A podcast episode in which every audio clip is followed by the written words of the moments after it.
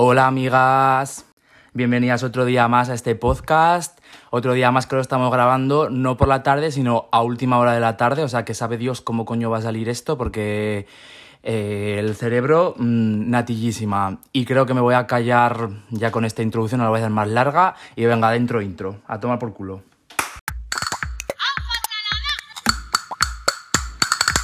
Miguel Medrano Malo presenta el podcast para las amigas.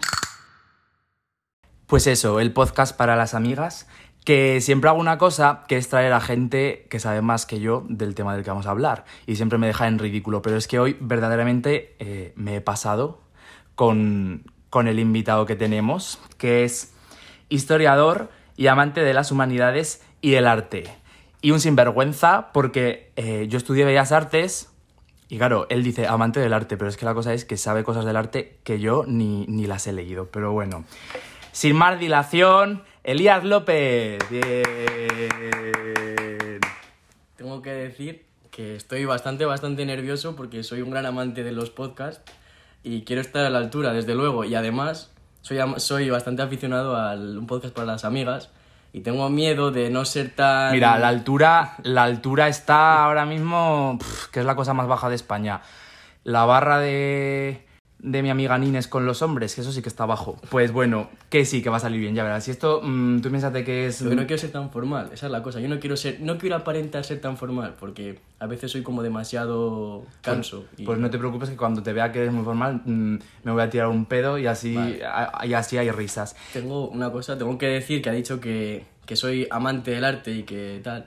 Yo creo que el arte me dejó de gustar cuando un día para el Día de la Madre, el cabrón de Miguel, ya sé lo que vas a decir. el cabrón de Miguel le regaló a su madre, le regaló a su madre un, un dibujo, una manualidad que parecía eso es excepcional para un niño de 8 putos años. Eso es verdad. Yo siempre he sido. eh, Y yo le regalé a mi madre un monigote que eran dos palos, cuatro pelos, un bicho mal hecho y desde entonces ya dije, esto no es lo mío. La intención es lo que cuenta, y si no, mira este podcast. Ya, que, que, que he grabado el podcast con la ventana abierta, he grabado podcast dentro de coches, o sea, esto es una sinvergonzonería. Pero que ya, verdad, ya verás que luego, mientras no lleguen las autoridades de este país, Sí, haremos lo que podamos.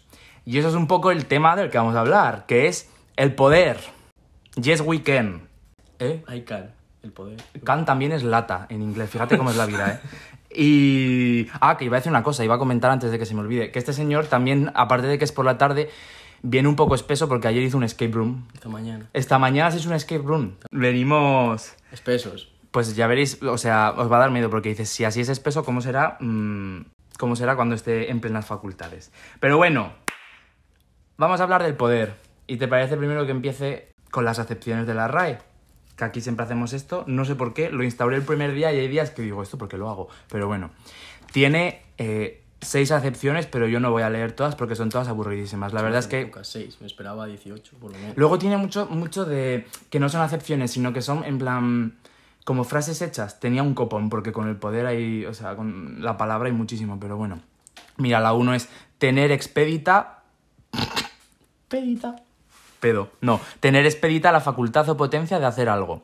La dos es tener facilidad, tiempo o lugar de hacer algo. La cuatro, ser más fuerte que alguien, ser capaz de vencerlo. Y la cinco, aguantar o soportar algo o alguien que produce rechazo, en plan, no puedo con alguien. Me parecen eh, súper aburridas, o sea, es que no me interesan absolutamente nada. Has dicho que había seis y has leído cinco, paso leer las seis. No, porque es que, pues imagínate cómo eran las otras. Es que había dos que eran hasta parecidas. Yo es que igual no me daba la mente para más, pero vaya. Eh, verdaderamente la RAE aburridísima, no me interesa nada esto. Mm, voy a leer otra definición que he encontrado en la Wikipedia, que me parece más interesante. Fuente información, la, la más veraz posible, Es que Wikipedia. obviamente todo lo que esté en Google, yo me lo creo. Como que Sel- Selena Gómez está secuestrada en un sótano de... Bueno, no vamos a entrar en eso, que si no hacemos el podcast. Eh, mira, para las ciencias sociales, el poder es la capacidad de un individuo para influir el comportamiento de otras personas u organizaciones sociales. Y cuando el poder es legítimo, hablamos de autoridad, que es una palabra bastante fea, me parece a mí. La verdad. Pero a que esta definición está más chula. Me gusta bastante más y además yo estoy bastante más de acuerdo con, con esa definición que con, la- con las demás, porque yo creo que el poder es la capacidad que una persona tiene de influir, de mandar o incluso a veces de, de ir más allá de... El poder es... te condiciona tu vida el poder. Sí, sí, Entonces sí. yo creo que sería bastante más acorde para lo que yo creo, la, la de Wikipedia. Siempre fuente 100% fiable. La persona que ha escrito esto en Wikipedia, más sabia que Paco y Antonio de la RAE, eso desde luego. Pero te quiero hacer una pregunta que tú me la vas a saber responder. Y es la siguiente. ¿Cómo nace el poder? De hecho, hay una asignatura entera en Unizar, en historia, pues si hay algún interesado en este podcast que va a llegar a millones de personas, que se, que se- Cuando salgan los tribunales. que se basa en, en eso, en cómo nace el poder. A ver, contado así para, para las amigas, Para los amigos. el poder hay, hay muchas teorías acerca de cómo nace el poder. Pero más o menos a día de hoy las que más, las que más ligan con, con los hechos históricos, con la arqueología, etcétera, viene a decirnos que en Mesopotamia, en la zona entre el Tigris y el Éufrates, existía una gran carestía de, de- de recursos, evidentemente, y no hay más que piedras. De hecho, un profesor nuestro nos dijo, ¿qué hay, ¿qué hay en Mesopotamia si no hay madera, no hay agua, no hay vegetación? Y dijo un amigo mío, ¡piedras! Y, Y era la respuesta. Evidentemente hay piedras en Mesopotamia, no hay nada. Eh, Entonces, cuando hay una gran, una gran escasez de recursos, una, una falta de, de alimento, de abastecimiento, etc., es cuando nace el poder. Es decir, si hay unas- una escasez de agua, que eso se cree más o menos que podría ser lo que pasó, eh, las autoridades que se podrían de- decir que nacen en este momento se, se encargaban de la administración del agua, por ejemplo, o de la administración de vegetación, o de cuando se aparecen los primeros recolectores, son las primeras personas que se encargan de, de garantizar que a la gente no le falte nada. Entonces, se podría decir más o menos que en el momento en el que mm, hay una, auto- una persona que deja de trabajar de una forma manual, es decir, que deja de haber herreros, que deja de haber eh, gente que haga cerámica para dedicarse a la administración, nace el poder. Mm, como una persona como que destaca como con lo que hemos dicho, en plan, Claro. una autoridad sobre el Sí. resto, que esto tiene que ver, es que mm, tú que te encanta la, la- las humanidades, la lengua, que es que tuvimos la misma profesora de, de latín y de griego, un beso para Merche. Merceditas.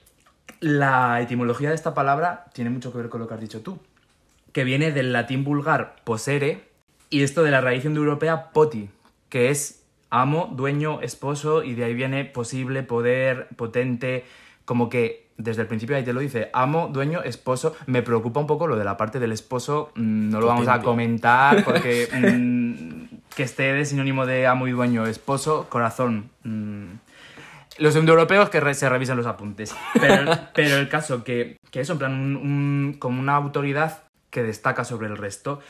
Entonces se, se cree que en estos momentos nacen las primeras monarquías, nacen los primeros linajes, las primeras familias que han llegado, hombre, hasta hoy, ¿no? espero, espero que no haya llegado hasta hoy. Bueno, hay alguna. Algún igual sí. Pero bueno, eso, que nacen los primeros linajes, se podría decir. Y hay muchas teorías acerca de que si se construyeron los primeros canales de riego, ir a las personas encargadas de controlar estos canales de riego. También hay una teoría que creo que se llamaba teoría de los oasis, es decir, que en el momento en que una...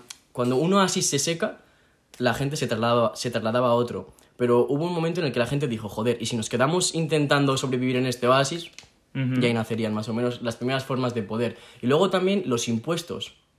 Son, Bueno, son una ya. manera de, de controlar a la población, es una manera de poder, una manera de autoridad. El hecho de que una persona se encargue de administrar los impuestos, es decir, de cobrar a la gente para poder tener una serie de recursos, también nacen las primeras autoridades. Y esto más o menos está datado en torno al 3500 antes de Cristo. Y ahora que dices lo de los impuestos, las imágenes de, de las propias monedas. Eso es un, un símbolo de que la persona que está ahí Vale. manda. Sí, sí. Mira, mismática es la ciencia que se encarga de estudiar las monedas y es una gran fuente de información porque nos muestra cómo es la economía de una época, nos muestra también quién está en el poder o si han construido un monumento y aparece eh, fe- fechado, citado, etcétera, en una moneda, viene muy bien. Pues las primeras monedas nacen en el siglo VIII antes de Cristo en Lidia, que Lidia es más o menos la zona Un de- beso para Lidia. Ah, no es una persona. No. Ah, Lidia bueno, es un yo- estado. una- Lidia es una amiga mía también. Seguro también. Pues nada, Lidia no, Lidia un beso para ti no. Perdona, Sí, nace en Lidia en el siglo VIII antes de Cristo, la, la costa turca, etcétera. Sí. Y era una moneda que se llamaba electrón, que es una, una aleación de oro y plata. Electrón suena chulísimo. Sí, sí. Y la zona de Lidia Sí. va hacia occidente y pues los persas, bueno, hacia oriente con los persas y hacia occidente con los fenicios y llega a Grecia.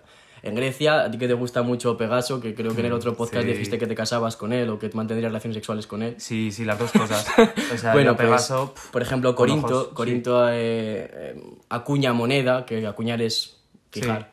eh, acuña moneda con, Corin eh, con, con Corinto, con Pegaso, Mm. Egina es la primera moneda que hay en toda Grecia, que tiene una tortuga, Anda. y Atenas tiene, me acuerdo, Eh, una... La tortuga de Mafalda se llama burocracia, igual tiene que ver porque... no tengo ni idea, pero he visto más falta. Ay. Bueno, pues Atenas acuña una lechuza, y una... Ah, sí, eso sí, eso es sí. la, la mítica. Yo tenía una medalla de, de una lechuza cuando estuve en el Erasmus de Atenas. Sí. Entré a una tienda súper griega que tenía un patio precioso y tenía una medallita y yo hablándole el inglés a la señora. Y cuando me estoy yendo me habla en perfecto español y me dice, ¿de dónde eres? Y yo digo, pues yo soy de España. Y me dice ella, "L- yo soy de Murcia. Y habíamos estado hablando en inglés.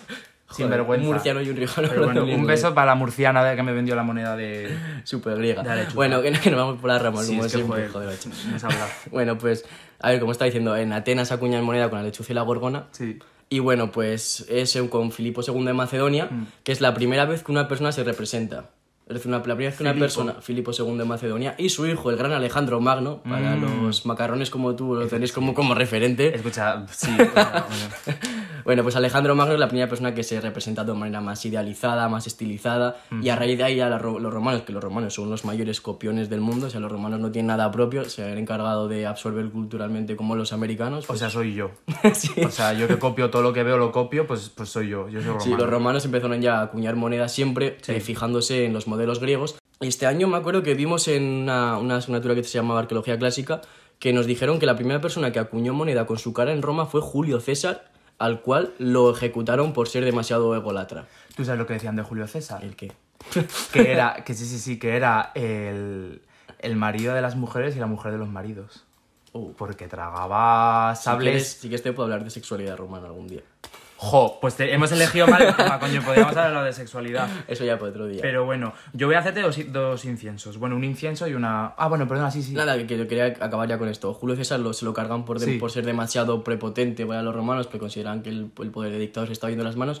Y fue Augusto Sí. Que de verdad hizo una campaña con su cara. Augusto a día de hoy, si tú pones a Augusto en la actualidad, sería un político más. Era, además de que era un mentiroso, era, era una persona que su cara tenía que estar en todos lados. Y de hecho crea la terra sigilata. La ¿Qué es terra sigilata es la cerámica roja, una Ah, cerámica ya, sí. de pichiglas, como diríamos a día de hoy, una cerámica mucho peor. Arte Kids. Eso no es arte. Igual. bueno, eso, que crea una especie de, de campaña política a unos niveles que a día de hoy asombrarían muchísimo. De hecho, gran parte de la crisis de Roma viene por, por la gran cantidad de edificios desmesurados. Lo que pasó en España en el 2008 de construir sin cabeza, lo hace Pero eso Augusto. pasó también con Seneca, ¿no? ¿No era también. Seneca, no. Séneca, no. Eh, ay, ¿cómo era el otro? No, Pericles. ¿Pericles en Atenas? Sí. Sí, eso también pasó con él. Sí, pero lo que quería decir con esto es que, por ejemplo, Augusto, eh, su capacidad de demostrar su poder Sí. fue tal que creó un reloj de sol, que es el reloj de sol de Roma famoso, Sí. que es, eh, lo que hizo fue para demostrar que había vencido a Marco Antonio, de- fue, a Grecia, eh, fue a, joder, a Grecia, a Egipto, cogió un reloj, so- eh, una- un obelisco y lo puso en el campo de Marte simplemente para hacerlo como reloj solar, Pero para no- demostrar que eh, Augusto era quien controlaba el tiempo. Anda, pero que estaba su cara, digamos, en el reloj solar. No, no, no, era un, Ah, un obelisco ah. griego, ah, joder, Sí. griego vez. un obelisco egipcio, pues Sí. que no sé cuántos metros medía un obelisco, 20, 30 metros, Sí. y lo puso como una puta aguja para medir el sol y para decir, aquí el tiempo lo domina Roma. Esto es como quien se compra un Apple Watch y literalmente, Es literalmente, un reloj normal. literalmente lo utiliza como reloj normal. Corazón, no te gastes eh, mm, el dinero que te has gastado en un Apple Watch. Pues imagínate transportar un obelisco egipcio hasta Roma para Es verdad. simplemente marcar las horas. A ver, en- en- si lo comparas se queda un Y poco... nuestro profesor nos dijo, eso mismo hicieron los ingleses con el meridiano de Greenwich. Es decir, el hecho de que los Sí. ingleses digan, vale, el punto cero de la Tierra somos nosotros. Esto no había caído yo nunca. Yo tampoco, hasta que me lo explicó mi profesor, mira. Escúchame. Ay, los ingleses le tengo un asco en este. También, a nada, los ingleses nada. no le damos ni un beso. los Le- franceses tampoco. A los franceses tampoco, esos no me los menciones aquí. Te voy a poner un pitido. Esas palabrotas aquí no se dicen. O por Que- ejemplo, voy a- sí. acabo ya con Augusto. No, sí, sí, sí. Porque Quédate Augusto. Joder. Dios mío, no tengo. No, que me- Para- los es que simplemente quería ya, digo, joder, hablo de Augusto, pues no Sí. podía irme sin mencionar el panteón de Agripa. Sí. Pues lo hace Augusto porque Agripa es quien le gana las batallas en, en- quien le gana las principales batallas es Agripa y creó el famoso panteón de Agripa que esto te va a flipar porque tú has estado, ¿no? Evidentemente. Yo sí, sí, sí. Vale, pues quiere representar, es que claro, no me están viendo las manos. Voy a Ah, bueno. Imaginaos, imaginaos un, coño. círculo. Ah, no, un círculo, perdón. Joder. Perdón, un círculo. Un círculo con las manos. Un círculo con las manos, ¿no? Pues si el círculo mide 53 metros de ancho, Sí. pues alrededor del círculo Sí. hay un montón de anillos que representan los planetas. Y entonces el círculo del medio es el sol y Augusto está abajo. Y es una manera de decir, el sol me está iluminando a mí, yo soy A el elegido por los dioses, sí. Esa persona sería insoportable. En Instagram a día de hoy. Instagram, Buah. eh, escucha, no, lo dejo de seguir, lo bloqueo, qué pesado. Seguro que está mandando fotopollas sin, sin a un, sol- un solicitez. Pero bueno, que te quería decir que a raíz de lo de la moneda, que se me, ¿Qué se te pasa? que se me pasa, que es una tontería, pero igual ahora ya no, no, no tiene sentido, pero bueno, que hay monedas de 30 euros. ¿Qué dices? Que mi padre, pues como era bancario, pues lo Bancario. coleccionaba, sí, sí. Y que hay monedas de 30 euros que existen, Tenía o sea, en plan... Y tú vas al- a la tienda de chuches y le dices, toma, una- y le pagas con una moneda de 30 euros y te la tienes que coger. Igual, mm, dependiendo de las pintas que lleves, yo se la doy y no me la da. Hombre, no, yo me, da- no me vende nada. Yo que pero he bueno. trabajado como de camarero, me viene un tío con una moneda de 30 euros y le digo, ¿te estás riendo de mí? Pues ojalá hubiera haber ido yo con mi moneda de 30 euros. Ahora, la moneda de 30 euros vale mm, bastante más de 30 euros. O sea, ¿La tienes que- en casa? La tendrá mi padre por ahí, sí, en Qué algún... bueno para saberlo, para alguno que quiera robarle al. Sí, hombre, que me robe el corazón. Que ahora que hablabas de Roma, Dime. que me has comentado algo antes de los cortes de pelo. Ah, que como una manera de mostrar el poder en Roma era increíble la, la capacidad de manipulación social. O sea, Roma a día de hoy en Instagram triunfaría muchísimo. Y básicamente era como una manera de, de los cortes de pelo, era como una forma de llegar a la población y mandar el mensaje que los emperadores querían. Por ejemplo, Trajano cuando está en el poder es un momento en el que la autoridad romana se basaba en la fuerza militar. Entonces, ¿qué manera, qué mejor manera de llegar a, a los militares que cortarte el pelo como un militar? Es decir, es como si a día de hoy Pedro Sánchez se cortara con una moicana, ¿no? Una, ¿cómo se llama? Una... Una mulet. Una mullet. O sea, Pedro Sánchez con mulet y Pues bigote, ¿no? Dios mío. Todos los macarrones como tú le votaríais 100% seguro Pero que es que no siempre. tengo duda alguna, ¿eh? O sea, pero que, que- o sea, eso es mejor campaña social que Pues cualquier hacían cara- eso. O por ejemplo, Marco Aurelio, el famoso Marco Aurelio que la gente Sí. lo pone así como de una persona sabia, además de que fue una de las personas que más gente mató en toda Roma, en plan, se sabe que fue él. Se quedó tranquilo. Sí, pero como tenía barba y el pelo largo, pues parecía un filósofo. Entonces la gente decía, este tío, este tío que parece un señorito mayor ahí, tal, Sí. pues eso. ¿Sabes lo que pasa esto ahora? Dime. Pasa con Ayuso. Y te voy a explicar, te voy a Vale, explicar. dime. Ayuso Vale, es la mayor villana Oh. de, de- de la política actual porque cuenta las cosas de tal manera que hace que te quedes con cómo te sientes cuando lo escuchas hablar Mm. y dices, hostia, qué tía más maja, en vez de con las barbaridades que dice. Y por eso tiene el éxito que tiene, porque yo me iría a tomar una caña con Ayuso. Por ejemplo, yo me iría a, to- a A mí tomar me una cae caña. muy bien. Una caña no, pero un café me iría a tomar con Ayuso. Claro, porque te hace sentir en plan, ¿sabes? Y estos emperadores, pues en otra época serían. mm, Y los lo cortes mismo. de pelo de las mujeres se Sí. hacían representar con esos cortes de pelo y todas las mujeres del imperio se cortaban el pelo como las, em- las emperatrices y las personas cortesanas. Y en el Arapac, en Arapacis o Arapaquis, Sí. para la gente que sepa latín, eh, aparece lo mismo, aparece una foto familiar y entonces los cortes de pelo y la Mm. forma de vestir que aparecen en el Arapacis es la forma en la que tenían que vestir la población romana y a lo que y parece una tontería al fin y al cabo estas cosas, pero lo que hemos mencionado antes, la capacidad de, de influir dentro, dentro de las personas en el arte a día de hoy es increíble, a través de la televisión, Instagram, Twitter, etcétera, Mm. y en aquel momento pues tener una representación como el Arapacis era la manera de llegar a la población. Pero a ver, es que el Arapacis esto es más viejo que andar para adelante. Porque de toda la vida la gente de clase media siempre quiere parecerse a la clase de, Sí. mm, que está por encima Y superarla. Y superarla. Entonces, por ejemplo, pues lo que estamos hablando de- de Instagram. Tú ves a toda la gente con dinero en Instagram no sé qué y la gente de clase media se gasta los dineros intentando parecerse a los otros y corazón, no, porque para empezar, o sea, no te tienes que parecer a, a nadie, ¿sabes? En plan, yo qué sé, o sea, el Arapacis mm, se sigue, sigue vigente pero de otra manera. Y pintaban Arapacis verde porque una manera de mostrar a la gente la serenidad, la, la fru- las frutas son verdes, Ay, la favor. vegetación es verde, porque Augusto estaba obsesionado con la procreación. Ah. Entonces era una manera de decir, el verde es el color de la, de la naturaleza, el color de la primavera, y lo pintaban de verde. Y ahora que dices pintar y frutas, que también otra forma, por ejemplo, de, de mostrar el poder social, esto ya más adelante, en plan el Renacimiento y toda esta perca, con los bodegones. O sea, tú según lo que una familia pagaba por representar en ese bodegón, eh, pues ahí quedaba reflejada pues su, la pudencia de, de esa familia. Entonces ahora yo veo a las personas de Bellas Artes de, de mi año dibujando bodegones y digo, corazón, ¿qué coño estás haciendo? Ponte a pintar si quieres, pues eso, un Apple Watch y, y una piedra de esta que le echas olores y huele, que eso es, ¿sabes? En plan, eso es ahora pudencia, no es... Te lo juro, iba a decir una, una referencia de Jung Beef. es que- no, no, era un, vídeo que dije Filósofo. Jung Beef es un dios. para Goraita me corro en tus tetas, eso es- lo dijo. Uy, esto no sé si me lo van a hacer. Bueno, da igual, mira. Bueno, pues Jung Beef dijo que actualmente la gente del trap básicamente vestía caro simplemente para demostrar Claro, que han sí, llegado sí, sí, al, poder y que se las suda, que ellos visten feo, pero visten caro para demostrar que han llegado ahí. Eso es verdad, ¿eh? O sea, las- eso- pero de verdad que sí. O sea, es que yo lo de la lucha esta de la alta cultura y la baja cultura nunca me la he creído. Siempre está como toda la paz porque todo está como súper de la mano. Y muchas personalidades como que se empeñan en distanciar en plan socialmente una clase con otra, una gente con otra, y no es así. Antes me comentabas que no sé pronunciar a esta persona, pero esta persona hizo, ¿cómo se llamaba? Ah, ben Jirsaf. Pues bueno, Benten. Se escribe I-B-N Ziryab. Eh, Bin Ziryab lo que hizo fue en... Es que esto tampoco quiero cagarla mucho, pero creo que era en, durante el califato de Hassan II, eso no lo tengo muy bien, así que no, no lo pongáis como referencia. No, no pero bueno, no fue una persona que dentro del califato de Córdoba lo que hizo fundamentalmente fue tratar de distanciarse de los visigodos, porque al fin y al cabo habían estado anteriormente en la península ibérica. Mm.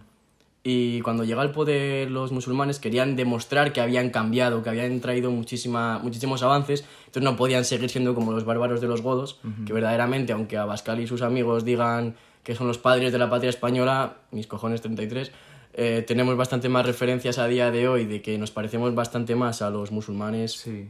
Que trajeron tantas cosas y tan buenas a la península La ibérica. guitarra. La guitarra. Es verdad, la guitarra sí, sí, española sí, sí, sí. ellos. Pero miles de Muchas cosas. cosas más, sí, sí. Pues gracias a, a esta manera de distinguirse socialmente y demostrar el poder que tienen los musulmanes, pues dejaron de comer tumbados, porque Mm. hasta el momento la gente comía tumbadas y sin cubiertos, y comenzaron a comer a día de hoy como, como actualmente, sentados con cubiertos, y el hecho de que a día de hoy tengamos tres platos es gracias a ellos. Sí. Fueron las primeras la, la primera persona que dijo, joder, vamos a comer un primero, un segundo y un postre, o una manera de distanciarse de los godos y mostrar el poder musulmán era cortarse los pelos, porque la moda era tener melena a lo, a lo vikingo a día de hoy, ¿no? Sí, sí, que a lo sí. mejor a ti te gusta. pero- No, es que la, la, la mola de esa hipster que se puso, eso es la peor cosa que le pasó a la humanidad. Pero Pues bueno, antes la gente era hipster, así que hicieron un bien increíble. para- hicieron un bien increíble. Pero esto, fíjate qué curioso es, que es que, ya te digo, que es que es todo, no hemos cambiado nada, es todo más viejo que andar para adelante, más viejo que decir, o sea, que dar las gracias. Ahora pasa lo pasa igual, o sea, como por ejemplo con trabajos, cuando, cuando una sociedad está bien económicamente, Sí. hay ciertos trabajos que dicen, no, yo estos trabajos no los voy a hacer, que lo haga mm, inmigrantes o que lo haga gente que viene de fuera o gente que está en otra clase social distanciada, distanciarse de esos trabajos. Y cuando luego hay, hay crisis, hay lo que sea, te la suda un trabajo que otro. O sea, que quiero decir que esto de, de intentar distanciarme de la otredad, del otro, en plan de poner barreras y tal, es que siempre ha pasado. O sea, y, y puedes estar en un lado, puedes estar en otro, pero es que mm, no cambiamos en la, en la humanidad. Y lo que dices de, de que es más viejo que andar para adelante, que tampoco hemos cambiado tanto, nos comentaba un profesor nuestro de Historia del Arte que no recuerdo si era, si era la baronesa Thyssen o alguna gran coleccionista de arte que tenía en su casa simplemente para mostrar el poder que tienen ciertas familias Sí. actualmente. No sé si tenía un Picasso o un Van Gogh o algún cuadro así. En el baño. En el baño. Yo también me lo pondría en el baño. Para cuando estés cagando, ver Para la- cuando esté cagando, ver la pea- la- la noche estrella. Buah, buah. Es que no tendría otro sitio para ponérmelo, de verdad, te lo juro. Te lo juro que sí. Y eh, ¿sabes cómo los romanos empezaron a mostrar sus obras de arte? ¿Cómo? Abriendo las puertas de su casa. Como un museo. Sí, Ah. son, los, son los primeros museos. Cuando hacen sobre todo expediciones a Grecia, Sí. cuando arrasan Grecia y roban, porque he dicho que los romanos no, no han inventado nada, está todo inventado, traían de Grecia todo tipo de obras y entonces como una manera de mostrar el decir, joder, qué lujo tengo, abro Sí. las puertas de mi casa y que la gente venga a ver los patios que tengo decorados ricamente con todo tipo de esculturas saqueadas, con todo tipo de mosaicos, que los mosaicos, yo, yo nunca lo he entendido, o sea, los mosaicos están en el suelo. Pa' pisarlos. Para pisarlos. O sea, es, es decir, Claro. tienes un puto ecus en tu, debajo de tus pies y lo vas a pisar, lo vas a pisotear, que, que te retira la Y mierda a cagarte encima si te apetece, claro. pues sí. En las letrinas había muchísima, muchísima decoración. Ay, me encanta a mí que en los baños públicos de Roma ponía mm, Pepito por Menganito y un corazón, ¿sabes? En plan, como que so- es que son igual que ahora, o sea, es que eso es lo más claro que tengo de la historia. Ahora que has dicho eso, dentro de las tabernas en Roma, Sí. Bueno, eh, había, dentro de Roma hay muchísimo tipo de, de establecimientos comerciales. Gastrobares seguro que no había. Se llamaban Burgustium. ¿Eh? Gurgustium, No me lo puedo creer. te lo juro. Los Gurgustium eran como una especie de bares donde la gente iba a emborracharse y a comer. O sea, macarronadas estas ha habido siempre. Siempre. Y era un lugar donde había muchísimas peleas y se sabe que había, se sabía esto verídico 100% gracias a Pompeya, gracias al volcán, gracias a Vesubio. Eh, Se sabe que había pintadas dentro de los bares. Y yo qué sé, y aparecían dibujos. Me acuerdo que nos puso uno que aparecía una mujer pegándole a un hombre. Ah, En plan, que se cree que era la dueña del bar, que le pegó a un tío. seguro que se lo merecía. Seguro 100%. Pero y no hacían campañas políticas con las pintadas de los bares. Aparecían, bueno yo qué sé, vota a Ayuso, eso ya Como está. graffiti. O sea, Había, como- había pintadas dentro de las tabernas cuando la gente iba a comprar el pan, Sí. como una manera de llegar a la población. Sí. Había pintadas 100% de tipo campaña política. Pero, o sea, bueno eso. tipo americanada de la gente así con las bufandas, eh, vota no sé quién. Eso había en Roma. Qué fuerte estas cosas. Que, o sea, de verdad te lo digo. ¿eh? O sea, es que yo cada vez que... me- es que cada vez que hablamos, te lo juro que no tengo duda de que somos iguales, que, que no hemos avanzado en ciertas cosas. Y, y eso, y tío, lo de la campaña que, que te he dicho, esto te va a molar muchísimo. Cuando cae Alejandro Magno, Sí, pobrecillo. lo asesinaron seguramente por macarrón. No era tan magno.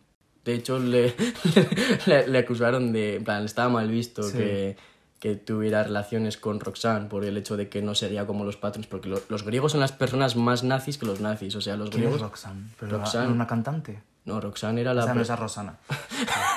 Roxanne era la, la mujer de, de, de Alejandro Magno, era una princesa bactriana, que Bactriana es más o menos la zona de Irán. Ah, Vale, vale, vale. Bueno, pues eh, cuando muere Alejandro Magno dicen, joder, ¿qué hacemos con un imperio tan grande? Este tío no, no tenía que haber conquistado tanto, porque si no, menuda la que preparo. Sí. Bueno, pues todos sus seguidores, bueno, que eran los principales gener- generales, se llamaban diadocos. Mm, Pues eh, hubo una carrera, como la carrera espacial por llegar a la luna, Sí. pues hubo una carrera por el arte. Mm, Y entonces eh, aparecen diferentes escuelas, diferentes tipos de, de como, como quien dice, diferentes modelos para entender el, el arte. Y entonces, literalmente lo que a día de es que tú no estás puesto en el fútbol, pero Yo no estoy... O sea, no, pero... el fichar a Haaland y a Mbappé, te suena, ¿no? Yo es que... lo siento mucho, no Nah, tengo bueno. el placer de conocerlo. Messi y Cristiano Ronaldo. Sí.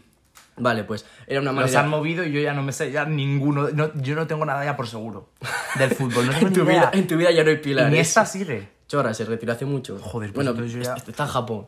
Está en Japón jugando a fútbol. Pues bueno, Bueno, que le vaya bien. a, lo un beso joder, Iniesta. a lo que íbamos.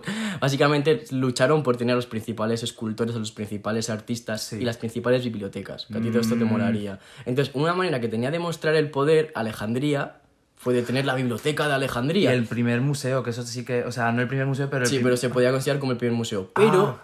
Como a día de hoy nos ha llegado toda la influencia de más occidental, en verdad se supone que según las fuentes la principal biblioteca era la de Pérgamo. Ah, de ahí, per- de pergamino. Que pergamino viene porque el- eh, la, mayor, la mayor fuente de, de papiros está en Egipto. Entonces tú no le vas a vender tu material a la competencia. Entonces, ¿qué dijeron? Pues matamos cabras y hacemos libros con pieles de cabra. No lo hagáis. No lo hagáis. Aquí somos veganas. En este podcast vegana todo el mundo.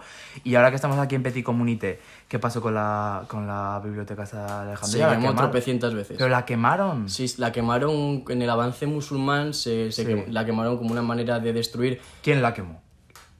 Aquí ahora mismo dilo. ¿Quién fue? No, no lo sé. No, Pues no ahí te lo puedo decir. Fatal. Ah, Pero bueno. vale, bueno, es un secreto. No, eh, sí, los musulmanes quemaron la biblioteca de Alejandría se supone porque era como una fuente de paganismo. Pero se quemó muchísimas veces antes. La última ya fue la que dijeron, "Va, esta ya no levantamos otra vez. Tal cual. Pasó lo mismo en el plató de los misterios de Laura.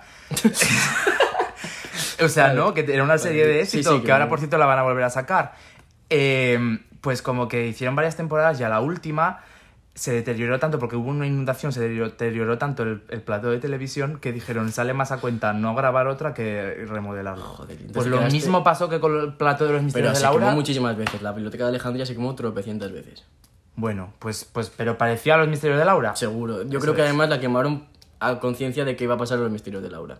Pero no tengo duda, o sea, yo estoy seguro de que si, los- si existiera la biblioteca de Alejandría, el- los guiones de los misterios de Laura estarían ahí dentro metidos. De la española, de la americana, no, que no nos... Pero no hay una versión bien. de los misterios de Laura americana. Bueno, es que no se puede llamar ni versión, hay un estropicio, pero bueno, no vamos a entrar en ese tema que me, que me, que me, que me pongo nervioso hablando Laura de eso.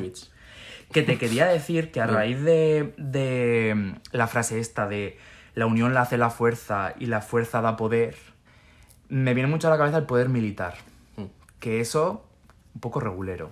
¿Qué nos puedes contar del poder militar? Buah, pues la verdad que es, se puede decir que es lo que menos puesto estamos porque no damos nada de, muy poca historia militar. Pues menos mal, porque es aburridísimo. O sea, Damos ¿qué muchísimo, más, hacen? damos muchísimo más historia, en plan poder artístico y, y poder social que poder militar. Lo que sí que te puedo decir de lo de la unión hace la fuerza, Sí. de que así sí que es como referencia, lo de la famosa, no sé, cuando me dices tú el, unión, el poder, la, Sí. unión hace la fuerza, eh, yo qué sé, las fuerzas o políticas en Atenas, por ejemplo, al fin y al cabo es la manera en el que la gente de a pie consigue sus derechos, que es un poco triste, pero es la realidad. El hecho de que eh, eh, Atenas estuviera tan necesitada como para luchar contra, contra los persas hace que la unión hace la fuerza, es que la gente salga a las calles, que literalmente lo que hicieron fue armar a la gente de a pie para, Sí, para sí. poder luchar, no sé, tú lo sabrás, supongo. Pues no, no lo sabía, pero No. te iba a hacer una pregunta que Dime. me ha venido a la cabeza a raíz de esto. Porque me, me ha recordado a la mili, que era básicamente eso, en plan, armar a la gente de pie, mm, de, de, de pie y sentada. Mira, voy a decir una cosa, Sí. una en la Guerra Civil Española, cuando los republicanos ya no saben qué hacer por el avance de los Sí. nacionales, bueno, nacionales golpistas, lo que hicieron en muchos lugares fue literalmente darle armas a la gente. Rastrillos y palos y que se fueran... No, no, y que- pistolas. Imagínate que te Ah. dicen a ti, tenemos que defender el país de los nacionales. Sí, Toma una pistola. pues, pues escúchame, dependiendo mm, contra quién la cojo, eh, cuidado. Pero bueno, que tú, tú ¿te gustaría ir a la mili?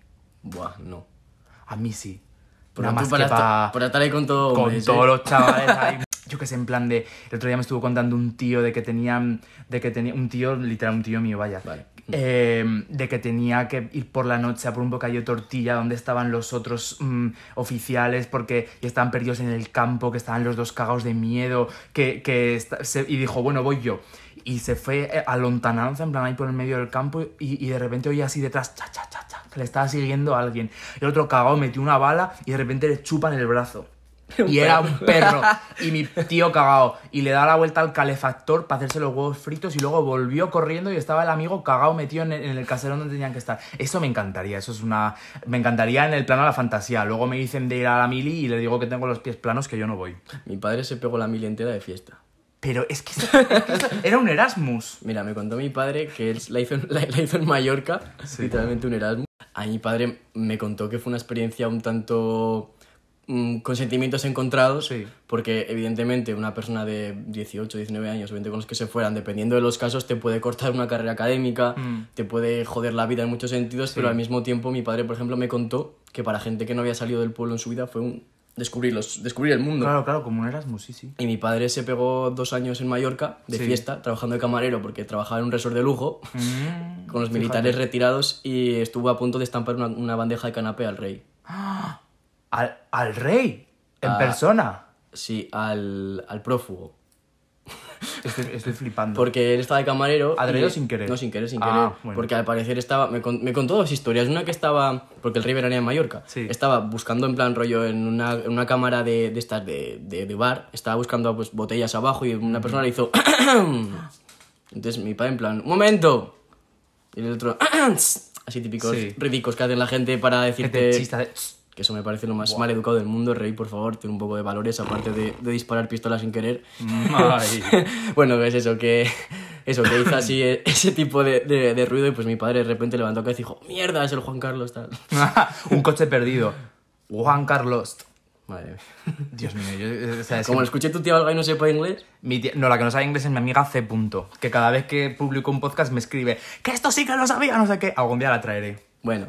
Y la otra historia era que estaba mi padre pues con una bandeja de canapés detrás Sí. del rey, pues el señor Juan Carlos le dio por darse la vuelta y mi padre en plan, mierda que te están por la bandeja en la cara. Bueno, Qué sinvergüenza. o y eso, sea, pero por lo demás yo creo que la mil es bastante como contraproducente. Quien se quiere dedicar a la guerra que se dedique, pero forzar a la gente me parece como una manera de inculcar una serie de valores y de ideas que están como pasadas de moda. La guerra ya es... Sí. eh, Y hablando de pasado de moda, mm, si alguien le quiere estampar una bandeja a alguien, que sea un rey.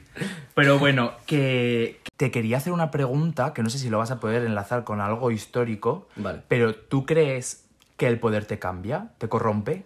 Buah, yo creo que es muy difícil Sí. mantenerte siendo la misma persona estando arriba o abajo. Es decir, Sí, sí, sí.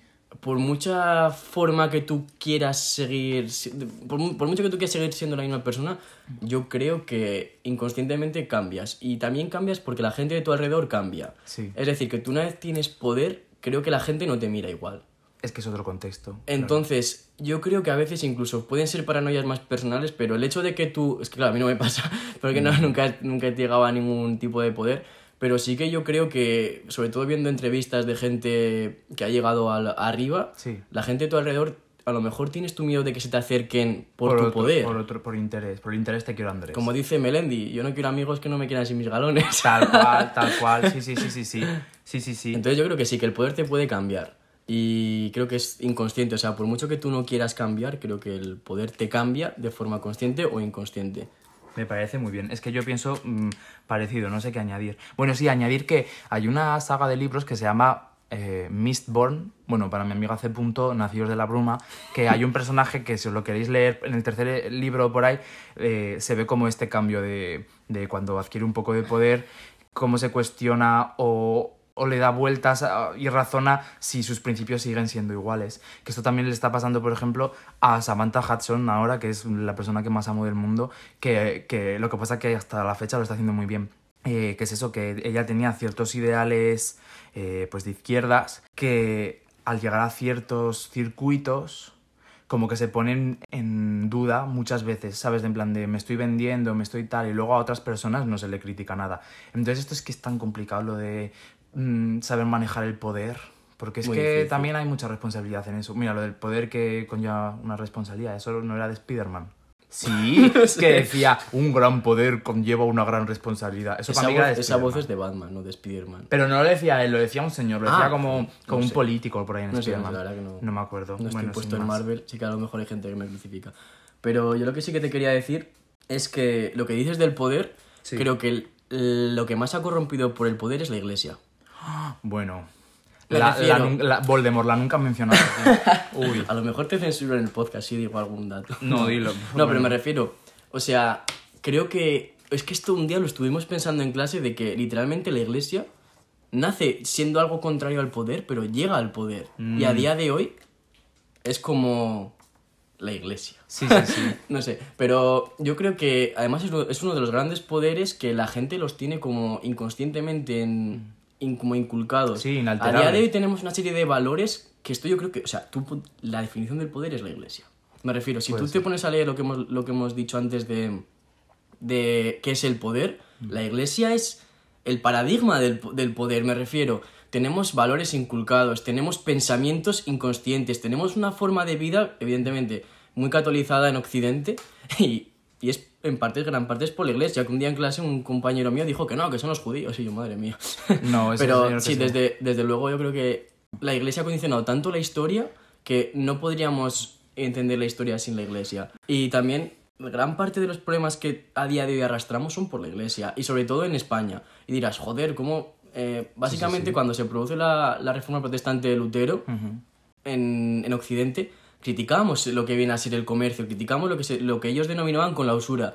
Todo aquello que fuera a ganar dinero y no fuera vendiendo algo de una manera producida por ti. Es decir, si tú a día de hoy eres un banquero, el- tú probablemente te hubieran condenado. Eh, entonces, eh, lo que permitió al, al protestantismo y sobre todo a los países del norte de Europa fue la reforma protestante. Eh, mientras, mientras los protestantes estaban haciendo dinero ma- hasta hartarse, gracias, a los- gracias al comercio, a la usura, al prestamismo, etcétera, literalmente en España y en los países mm, católicos más, más fuertes estaban muriéndose de hambre y la única medida que tomaron que tomó la iglesia fue la, fue la contrarreforma, es decir, hacer más santos, hacer más procesiones y a través del arte hacer que la gente se sintiera mal. Bueno, una cosa antes, que por ejemplo en, en Grecia, en la guerra que tuvieron, se puso la iglesia de, de parte del pueblo y por eso ahora le tienen tanto cariño, pero aquí fue al revés. Pero bueno, yo pocas veces me pongo, mm, bueno, digo una opinión coherente en este programa, o sea, en este podcast, pero voy a intentar decirla. Y es que a lo que decías del poder de la iglesia, siento que ahora el poder de la iglesia es reaccionario, o sea, es pasivo. Quiero decir, en la época en la que tenía más auge, en la Edad Media y, posterior, la iglesia era como, era como eh, muy activa, quiero decir, o sea, ella mm, patrocinaba eh, arte, era mecenas de, de- de inventos, era como lo que creaba el producto nuevo, la novedad. Y ahora siento que la iglesia es reaccionaria, o sea, aparece una ley a, mm, a, favor del aborto y reacciona sobre eso, aparece una ley trans y reacciona sobre eso, pero como que no empieza, o sea, como que está caduca, que no empieza a, o sea, no empieza nada nuevo, sino simplemente reacciona sobre lo que otras entidades comienzan. Pero sí que, te, sí que tienes toda razón y te concedo, tiene un poder tremendo en dictar lo que es la norma. ¿Por qué, ¿Por qué a los gays a día de hoy se les tiene rechazo en algunos sectores, más que porque la iglesia lo prohíbe? Es que es eso, o sea, o sea, porque la iglesia dicta, pues con los sermones o con lo que sea, la iglesia con I mayúscula, la iglesia con I minúscula y fe, eso ahí no entramos Es en la fe de cada uno, pero en la iglesia con I mayúscula dicta lo que es normativo y lo que, y lo que habita los márgenes. O sea, pero en todas las facetas posibles de la sociedad, o sea, porque es que lo tenemos inculcadísimo. Y mm, se me ha ido el santo al cielo, nunca mejor dicho. Nunca mejor pero te iba a decir otra cosa y se me ha olvidado. Me cago en Dioro Baco. me, me cago en el mencionado, en eso he dicho. Un beso a Dios también. Seguro que escucha el podcast, Dios. Dios, si esto está omnipotente. Y omnipresente. Y yo esto lo voy a dejar para otro podcast, pero yo tengo una teoría de que la iglesia lo fundaron macarrones. Pero es que esto si lo digo aquí igual se me, se me tacha. Yo te, dije, yo te dije la teoría, Sí, y es que un profesor nuestro, muy majo, que él era macarrón, sí. es macarrón, y bueno, pues decía que a las estatuas de Jesucristo les cortaron las manos porque muchas estatuas aparecían dándole la mano a San Juan, Mm. que San Juan era como el El, guapete, el amiguito. era el amigo guapo Sí. jovencito, el, Sí, el yogurín de JC, JC es Jesucristo. Ah, pensaba que decía Juan Carlos. el No, no. otro. Sí, sí, JC sí. es que JC. en los apuntes siempre pongo JC. bueno, entonces eso. Eh, era como el amigo guapo yogurín de Jesucristo y pues aparecían dándose las manos. Y nos dijeron como que dar- darse las manos era una manera en el mundo antiguo de casarse. De, por eso a día de hoy se llama en, en las bodas. ¿Cómo? Lo de pedir la mano. Ah, Lo de mano, la, la sí. pedida de mano y la toma de mano. Anda. Eso te lo conté, no me haces caso. Sí, no, lo que pasa es que yo tengo una memoria. Si ya he dicho que se me olvidó el cumpleaños de mi padre, que yo no tengo memoria para estas cosas. Pues eso era lo de que le daban la mano y entonces pues aparecían Jesucristo y a San Juan dándose las manos y se cortaron muchas esculturas porque Sí. podía dar interpretación, sobre todo en época romana, Mm, de que Jesucristo... yo voy a hacerlo súper breve, pero yo la iglesia la fundaron macarrones porque para empezar, visualmente entras en una iglesia, es todo oro, cuerpos musculosos, sudorosos, sufrimiento. O sea, luego, si tú en cierta época tenías impulsos de macarrones y a ti te gustaba la salsa boloñesa, que te metías o te casabas con una, con una persona del sexo opuesto para estar infeliz toda la vida o te metías en un seminario, porque es que ya la palabra seminario ya tiene ahí una cosa Muy fea, ¿eh? bueno, y más cosas, pero esto lo guardo para otro día. Que quería terminar la parte seria eh, con, con simplemente diciendo un apunte que es que he buscado eh, la persona más poderosa del mundo. Y automáticamente me ha venido la me ha salido la revista cómo se llama Forbes. esta coño la Forbes. Eh, porque ya mm, relacionan el poder con lo pudiente que eres en cuanto al dinero. Y simplemente quería hacer como así un- una lista que nadie nos va a sorprender que la primera es Jeff Bezos la segunda Elon Musk que son dos personas son dos perros marrones importantes, en plan la cosa más irrelevante que existe, que no los escuchaban, o sea, no, nadie había oído hablar de ellos hasta el año pasado. Y Yo la están- primera vez que escuché hablar de Elon Musk fue porque creó unos lanzallamas y se vendieron en Estados Unidos y como churros, o sea, se, se fue. A ver, tengo que decir una cosa, que a lo mejor hay gente que no lo sabe, pero Elon Musk va como salvador del mundo, Mm. pero su padre tenía minas en África, que se, no sé qué material sacaría, si diamantes, si coltán, alguna historia de estas, pero bueno, era un esclavista. Y él fue el creador de PayPal y yo flipé. O sea, mi primera noticia de Elon Musk fue porque vendía lanzallamas.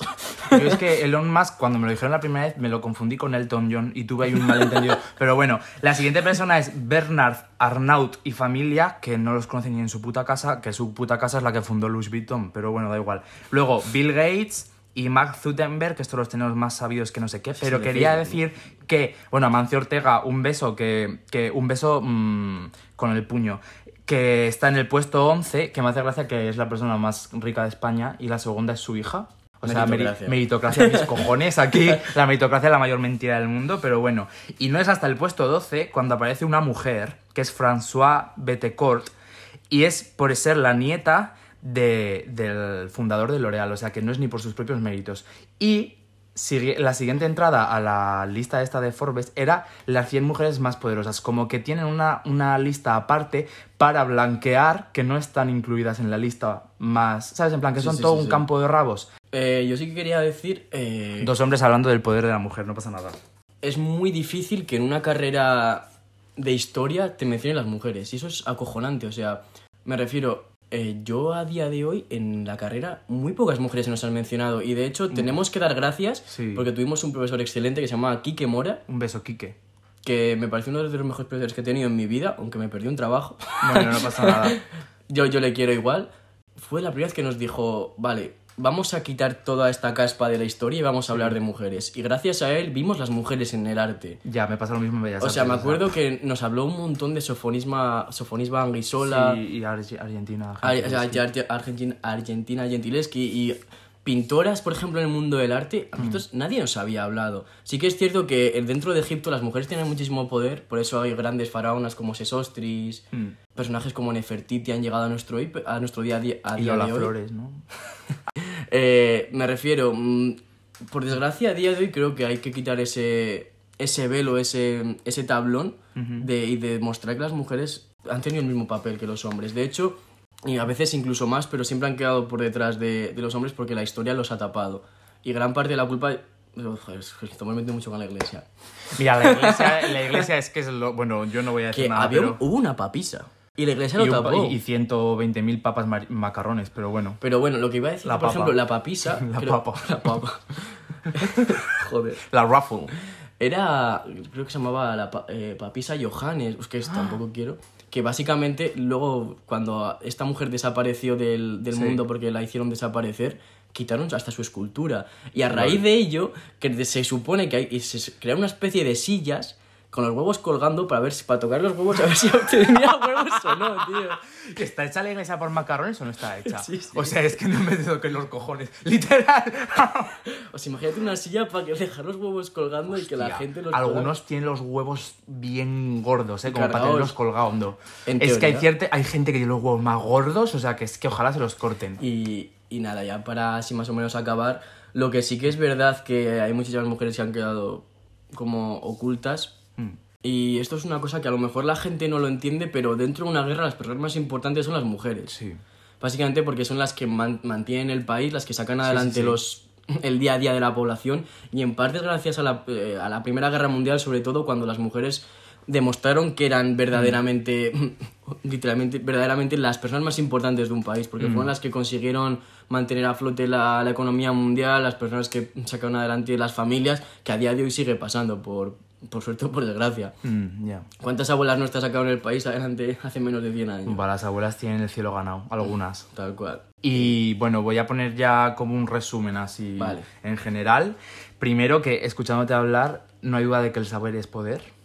El saber es poder, desde luego. Para, para ganar al trivia. Yo en mi cuarto estoy imbatido. Bueno, en mi peña o local, como lo llaméis, al trivial y al party estamos imbatidos, se buscan rivales. Ha quedado claro y venías espeso del escape room. Y luego decir que la iglesia la fundaron macarrones y ya que hemos hablado de linajes, mujeres y, y clases medias que quieren imitar a clases altas, un beso a las Kardashian, que es un poco la representación de- del poder que estamos hablando ahora de...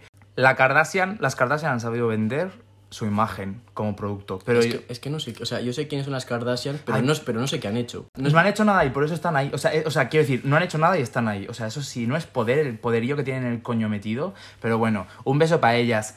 Kendall, que sé que no se escuchas mucho el podcast para las amigas, eres una más. Y de la Rosalía que saque el puto motomamilla. Bueno, ¿te parece que vayamos al juego? Claro. Pues venga, pa'lante.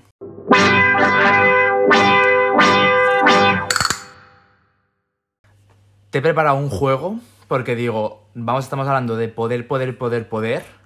Y no vamos a hablar de los superpoderes, perdona que te diga. Entonces, el juego es el siguiente. Es la mayor tontería que te puedas imaginar. Pero es que no se me ocurrió otra cosa. Yo es que no puedo pensar más. Y te voy a decir dos superpoderes Hmm. y me vas a decir cuál prefieres. Vale. ¿Te parece? No, No te queda no me queda otra. Pues mira, te voy a elegir entre hacerte invisible o volar. Buah. Es que yo creo que no haría nada, o sea, yo no haría nada si fuera invisible, me refiero. No, yo me quedaría, yo entraría en las habitaciones de los muchachos que me gustan Yo te dije que tenías que haber apuntado a fútbol de crío con nosotros. y ya, eso poca... bueno, eso es otro melón que habrá que abrir en algún momento. Yo preferiría volar por el hecho de, joder, es que suena súper bohemio y tal, pero tiene que ser la hostia estar todo el día volando, me refiero. Ya. Qué adrenalina, aunque a lo mejor luego te cansarías. Pero Yo- si yo fuera invisible, te lo juro, no tengo tantas curiosidades como, ¿qué haría? Ya. Bueno, Yo- lo único a veces que estoy de fiesta digo, "Ah, me desaparezco aquí, me voy sin que nadie me diga, va, tío, vete, ya te vas a casa. No, yo desaparezco y me Y ya toma por culo. Pero yo, yo elegiría- Bomba de humo. Eso, la última vez que salí lo hice. Bueno, yo, yo, si, tío. yo si me hiciese invisible, quisiera ser invisible en la oscuridad. Y si volase, me encantaría vo- volar a ras de suelo. En plan, como Levitar. levitar un poquito y, y tirar ahí. Vale, vale. Porque es que son dos cosas súper inútiles. Y me haría gracia decir, mira, mira lo que sé hacer. Pero, pero si lo piensas, No, no lo puedo pensar, no, no sé pensar. volar es como mucho más cómodo que andar. Ya, A pero... lo mejor hace más fresqui, pero... No sé, no sé. ¿Preferirías viajar al pasado o viajar al futuro? Ya al pasado. Al pasado, es que, o sea, estudias historia, ¿qué coño te estoy preguntando? ¿Qué te, qué te gustaría hacer en el pasado? Buah. El- ¿A quién te el- gustaría conocer? Buah, eso es... Buah, ahí hay... Buah, no sabría decirte ahora mismo a quién querría conocer. Me gustaría conocer a Augusto, tío. Es que hoy le hemos puesto mucho a parir, pero... Augusto. Mm. Augusto porque yo creo que fue la persona que cambió la historia en el sentido de que Augusto es el famoso, se, se le atribuye la frase de me dejasteis un, un imperio de barro y yo lo hice de mármol. Ah, sí. Yo creo que era una cabeza muy pensante gracias a su círculo con el que se rodeaba, a Mecenas, a Vitruvio y tal, pero yo creo que una persona que tiene la capacidad de llegar a ser el- la persona más importante del mundo Sí. y de esas maneras yo creo que merecía la pena conocerla. Luego también me gustaría conocer a César Borgia, Ah. No, o sea, ahora mismo no, no caigo. eh, No le sigo ni una, de las, una de las mayores mentes pensantes de, de la edad moderna. También, no sé, porque básicamente porque a día de hoy César Borges es una persona que podría vivir perfectamente aquí, uno, cual típico gentleman de negocios, Ujú. no sé, me molaría mucho. O los típicos Leonardo, era un tío muy culto. Sí. Buah, ya, sí estaría guay. Yo me encantaría conocer a JC, al ya mencionado JC. A MJC. Y. Sí, y hablar con él, mamársela un ratillo y luego. Es que ese señor, si, ese no es, si eso no es marketing, que, que baje Pero- Dios y lo vea. No sé, eh, yo por ejemplo, Jesucristo no me llama tanto, porque como ya sabemos todo de él, Ay, bueno. ¿Sabes lo que te han contado? Ya. Ay, faltan ahí algunas cosas. Faltan unas cosillas que, que, que lo, ti- lo tienen en los archivos del, del Vaticano. Del Vaticano. Que tú tienes un amigo que está. Un amigo, no, un. un profesor, un que me profesor, lleva muy bien con él, que está estudiando los archivos del Vaticano. ¿Qué prefieres? ¿Poder leer la mente o poder escucharlo todo? Va leer la mente. Ya, es que gilipollas de pregunta, obviamente Sí, leer la mente. O sea, estar escuchando continuamente todo, buah. No me. Acabarías hasta los. O sea, no todo, pero en plan de.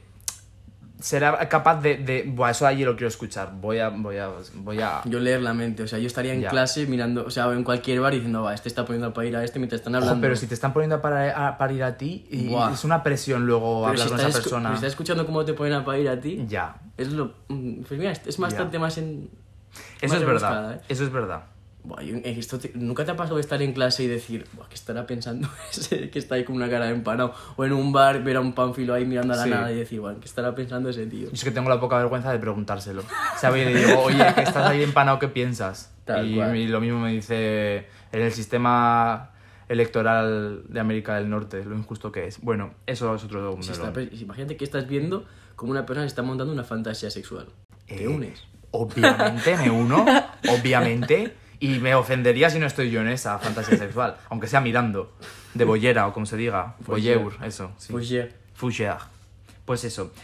Eh, hablando de relaciones sexuales, no sé qué, ¿qué prefieres, controlar el fuego o el agua? No tiene nada que ver con las relaciones sexuales, más que por lo del fuego. Es que como he leído fuego y digo, fuego en mi mechero. ¿El fuego o el agua? Sí.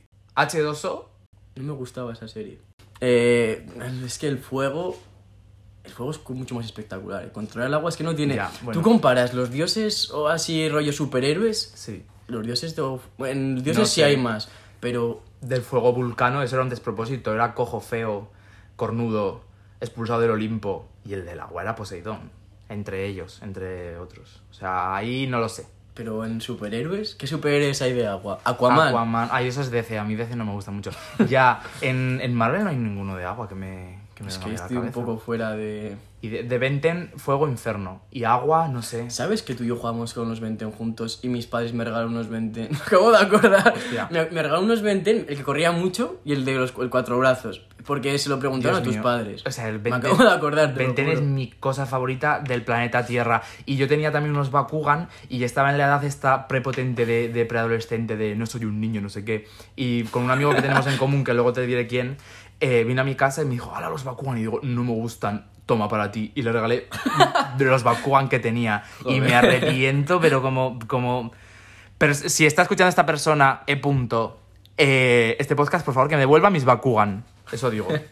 Que yo elegiría el fuego, Miguel, y así acabamos con esto. Y también tengo Pues que yo el decir, agua por llevar la contraria. tengo que decir que me acaba de venir un recuerdo de que lo que cuenta Miguel de, la- de las hormigas de Trancas y Barrancas es 100% real. Yo vi las hormigas de Trancas y Barrancas en casa de Miguel. Ah, bueno, sí, yo tengo 20.000 eh, trancas y barrancas Me de casa. trauma, en verdad, eh. Ah, joder, a todo el mundo nos ha quedado trauma Pablo Motos. O sea, ese señor, ¿qué coño es ese señor, por favor? Eh, otro que necesita una silla con los huevos colgados. Pero bueno, te voy a decir dos más y ya terminamos. Vale. ¿Teletransportarte o telequinesis?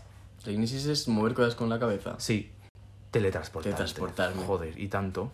¿Tú sabes lo que es un... Ahora que me tengo que ir a Valencia, seis horas de, de Bilman Bus, de, de autobús. ¿Tú sabes lo que son seis horas allí? Puf, digo, me teletransporto. O cuando estoy en Valencia y digo, me iría a merendar con mis amigas eh, a Madrid. Ya, porque y a. Rincón no. No. A Rincón no. Eso, eh, Joder, es que tele- telequinesis es, que es el culmen de ser vago. Tía, telequinesis es una puta mierda. Telequinesis es... Yo qué sé. Telequinesis no. Cambiar de cadena con los ojos. Pues Telequi- una, bueno, una paja sin tocarte. Eh, a veces pasa. A veces pasa. A, a ver si hace tener telequinesis No, no, no lo sabíamos. Y la, la última, la más importante. And the last one. ¿Comunicarte con las frutas o resucitar insectos? Me acabo de sentir fatal porque de pequeño mataba hormigas con vasos. Bueno, pero es Me ha que creado ahí un... Joder. Yo creo que, que hablar con las frutas... yo de pequeño cazaba mariposas con el garramincho, no sé cómo lo llamáis en vuestras zonas, pero con el cazamariposas este. Cazaba mariposas, las metía en un tupper, me las llevaba a casa, cogía la mariposa, la ponía en un corcho y le clavaba una aguja ¿Qué dices? en el tío? abdomen, bueno, Eso- entre la cabeza y el abdomen, le clavaba una aguja Eso es psicópata, porque ¿eh? extendía las alas y se quedaba muerta con las alas extendidas y las coleccionaba. ¿Cómo te quedas? También te digo, ¿se ha sorprendido a alguien de aquí? Porque creo que no. Te van a quitar el carnet de, de macarrón. Buah, pero, bueno. Eh, esto, si hay parte 2 de este podcast, que me encantaría, tenemos que hablar de, de macarrones históricos. Anda que no ha, ha habido Macarrones poderosos que se presuponen heterosexuales. Pero bueno. Y una... Eso, Eso, sí, sí. Lo de hablar con las frutas, ¿qué, qué, qué te va a decir una fruta? Ay, si las paredes hablaran. Pues lo La mismo pera- las frutas. La pera de arriba se me restriega. Sí, o sea, no, pero le puedes preguntar, oye, oye, eh, mm, plátano, ¿qué, ¿qué ha pasado esta noche que estás un poco más marrón? Y dice, pues no te, quiero, no te quiero decir lo que ha hecho esa persona conmigo. Joder. El, la- tomate es una fruta, Yo creo que no, ¿no? una verdura. No lo sé. Mira, lo que está claro es que no es un insecto. Entonces, ¿te quedas con las frutas o con los insectos? Insectos. Sí, resucitar insectos porque los matabas de pequeño. Me ha creado un trauma ahora mismo. O sea, no voy a ver una hormiga igual. La canción esa de para chururu. Guau, voy a llorar, Si, eh. si pudiera levantar las vidas que quité, pues tú eres con los Pudiera insectos. resucitar las hormigas Las que que maté. No dudaría, no dudaría en volver a reír. Con esta canción nos vamos a ir. Prometo ver la alegría. Muchas gracias. Y escarmentar de la experiencia. Bueno, pero nunca, nunca duraría en... En verdad ha quedado muy bien este final, ¿eh? Con Sí. canción de fondo. Buah, qué despropósito. Bueno, que me ha encantado tenerte aquí. Gracias. Elías, tenemos que hacer parte 2 porque, o sea, eres una fuente de conocimientos. Y has elegido fuego o agua antes. Yo fuego. Pues Siempre mentira porque eres una fuente de conocimientos, perdona que te diga. Y nada, que, que te vaya bien en la vida. no, esto no. Eso no. Y nada, que muchas gracias. ¿Algo más que añadir? Pues que si es un poco peñazo, un poco serio o algo, pues que lo siento mucho, amigas. No te preocupes, o sea, todo lo que hayas podido ser tú de serio lo he sido yo de despropósito, así que nada. Y a vosotras amigas, que eso, que una vez cagando, o sea, una vez más cagándonos en la iglesia, que mi paz os dejo, mi paz os doy, que os den por culo, que yo me voy. Hala.